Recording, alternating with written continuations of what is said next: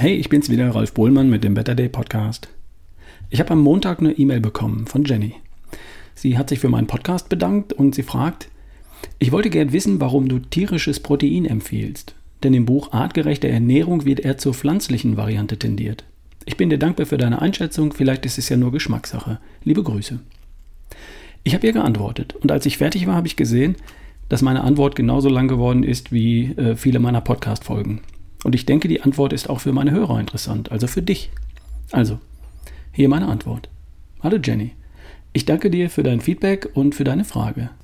Ich empfehle tierisches Protein. Tue ich das? Kann mich gar nicht erinnern. Und äh, dass Klaus Wührer zu tierischen Proteinen tendiert, habe ich so auch nicht in Erinnerung. Lass uns mal über die Begriffe reden. Pflanzliche tierische Proteine versus pflanzliche tierische Lebensmittel. Protein heißt Eiweiß und Eiweiß besteht aus Aminosäuren. Es gibt keine pflanzlichen oder tierischen Aminosäuren. Aminosäuren sind Moleküle und die sehen immer gleich aus, völlig egal, ob sie in einer Pflanze oder in einem Tier entstanden sind. Ein Molekül ist ein Molekül. Das gilt übrigens auch für Vitamine. Es gibt keine tierischen oder pflanzlichen Vitamine, so wie es auch keine künstlichen oder natürlichen Vitamine gibt. Es gibt nur das Molekül. Und wenn es das Molekül ist, dann ist es das Vitamin. Punkt. Ich vermute, du meinst pflanzliche versus tierische Lebensmittel, die Eiweiß enthalten. Richtig? Kurz zur Erläuterung. Was passiert in unserem Körper, wenn wir ein Lebensmittel essen? Im Dünndarm wird das Eiweiß, das früher mal eine Pflanze oder ein Tier war, in Aminosäuren zerlegt. Dann werden die Aminosäuren, die alle identisch sind, egal ob sie aus einem Tier oder einer Pflanze stammen, vom Körper aufgenommen und anschließend wieder zu Proteinen, also zu ganzen Eiweißstrukturen, zusammengebaut. Zu Muskeln, Haut, Haaren, Knochen, Immunsystem, Gehirn, Botenstoffen, Enzymen und Glückshormonen. Der Körper weiß nicht, was das Baumaterial für ein Protein früher mal war und es ist ihm auch vollkommen egal, weil die Bausteine, die Aminosäuren, aus beiden Quellen völlig identisch sind. Entscheidend ist, dass genügend Bausteine, also Aminosäuren, zur Verfügung stehen. Reden wir über Lebensmittel. Unterschiedliche Lebensmittel enthalten unterschiedliche Mengen von Nährstoffen, verschiedene Verhältnisse von Eiweiß, Fett und Kohlenhydraten zum Beispiel und auch unterschiedliche Aminosäuren in unterschiedlichen Verhältnissen untereinander. Pflanzen speichern Energie in Form von Kohlenhydraten und Tiere speichern Energie in der Regel in Form von Fett.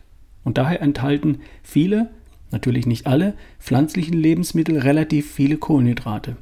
Getreide, Kartoffeln, Wurzeln, Hülsenfrüchte. Und viele, auch nicht alle tierischen Lebensmittel enthalten relativ viel Fett, Milchprodukte, Fleisch. Ich wähle Lebensmittel unter anderem auch nach dem darin enthaltenen Verhältnis von Kohlenhydraten, Eiweiß und Fett aus.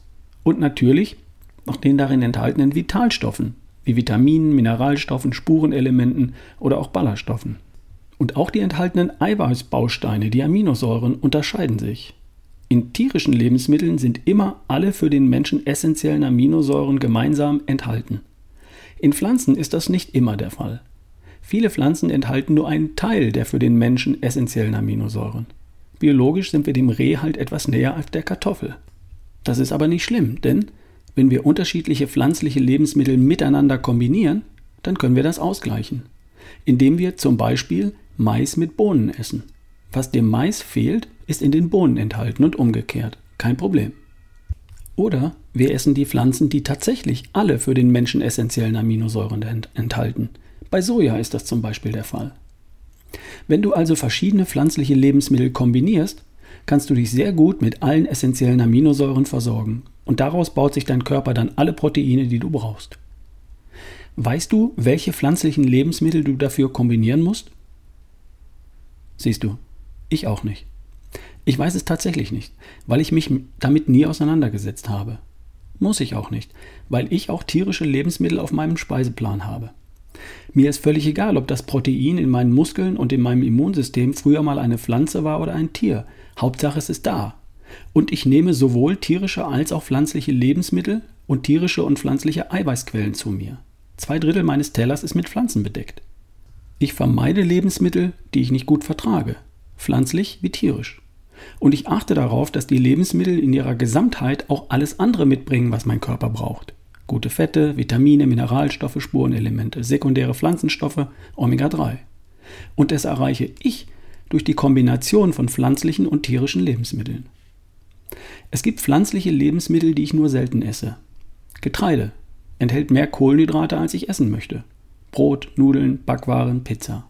Reis enthält mehr Kohlenhydrate, als ich in der Regel essen möchte. Bohnen vertrage ich leider nicht oder nur, wenn sie gewässert und im Drucktopf zubereitet wurden. Hochverarbeitete, haltbare Lebensmittel, weil das immer nur Schrott ist. Es gibt genauso auch tierische Lebensmittel, die ich nur selten esse. Verarbeitetes Fleisch, Wurst und Wurstwaren. Fleisch aus dem Supermarkt, wegen miserabler Haltung, Fütterung und Schlachtung der Tiere. Eier und Geflügel aus Käfighaltung, aus den gleichen Gründen. Hochverarbeitete, haltbare Lebensmittel, weil das immer nur Schrott ist. Ich persönlich finde es einfacher und leichter für eine optimale Versorgung mit Eiweiß auch tierische Lebensmittel zu verwenden. Ich empfehle nicht tierische Proteine. Ich empfehle eine Eiweißaufnahme von 1, 1,5, 2, 2,5 Gramm Eiweiß pro Kilogramm Körpergewicht pro Tag. Je nachdem, ob jemand Büroathlet, Sportler, Schwanger oder sogar Leistungssportler ist.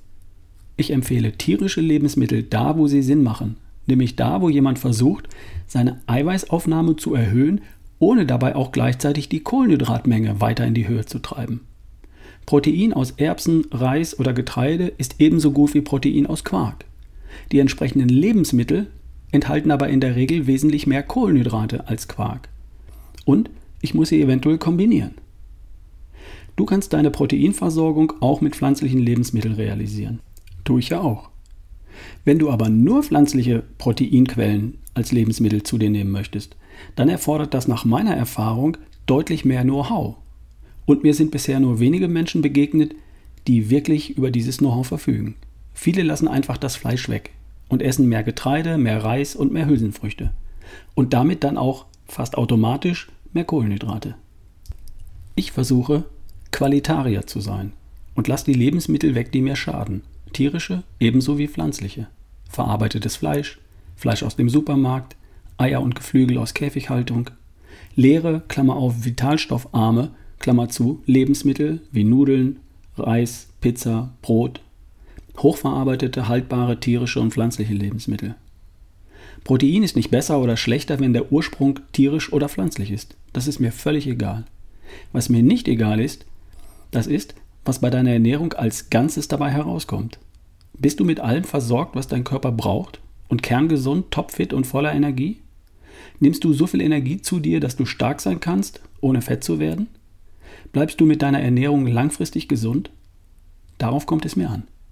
Liebe Jenny, ich hoffe, ich konnte dir weiterhelfen. Und du, lieber Hörer, ich hoffe, für dich war es auch irgendwo interessant.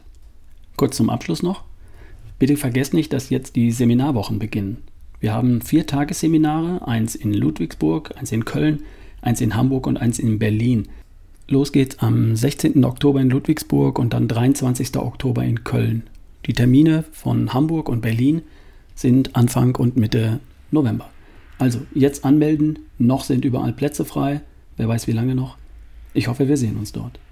Bis bald, dein Ralf Bohlmann.